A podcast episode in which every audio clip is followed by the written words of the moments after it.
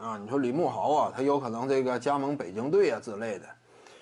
哎呀，怎么讲呢？就是北京队啊，其实最缺的还是这个外援的角色。你看没看到？之前我讲嘛，北京什么打广东啊，啊内线扛不住如何？这不扯呢吗？看没看到比赛呀？什么这个啊，广东队那面对北京，他稳稳占据上风啊。北京队没有资格跟广东争冠的。其实今年看下来，恰恰就是北京队给了广东最大压力嘛。内线什么防不住广东队的冲击啊？就算说有易建联。广北京这块防的压力都没有那么大，这是事实吗？因为什么？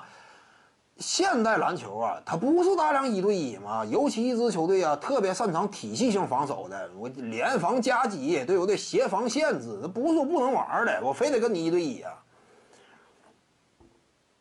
李慕豪呢，就是怎么讲，他这个球员定位啊，也是属于哪种？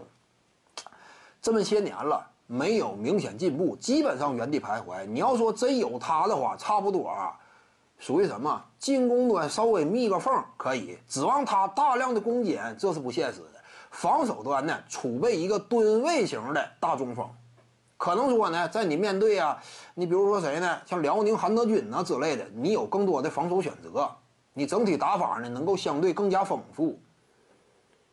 你不能说把他跟这个广东队苏伟的作用直接对比吧？但是李慕豪呢，他攻守两端其实哪一方面啊，就层次来讲，都谈不到什么拔尖儿啊。李慕豪啊，这些年基本上原地徘徊，攻守两端差不多属于什么中不溜的那样一种层次，就指望他起到关键作用挺困难。就李慕豪嘛，啊，秋天没有李慕豪好用了。秋天呢，机动型内线。他这种球员呢，说实话啊，尤其考虑到目前为止秋天啊进攻端呢多少这样一种意识呀，有点见长。他的天赋层次那肯定比不了李李慕豪。你这玩意儿就看你怎么怎么看吧。但是怎么讲呢？就是李慕豪到了北京呢，咱就是阵容深度更加饱满，就是内线位置呢有了更多选择。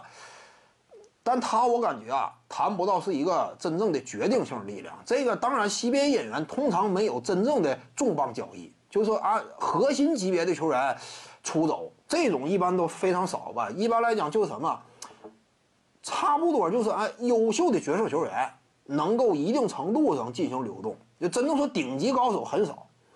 你这些年你看到哪个顶级高手转会了？除了这个当年巴特尔，你其他没有吗？哪有顶级高手转会啊？徐静宇的八堂表达课在喜马拉雅平台已经同步上线了，在专辑页面下您就可以找到它了。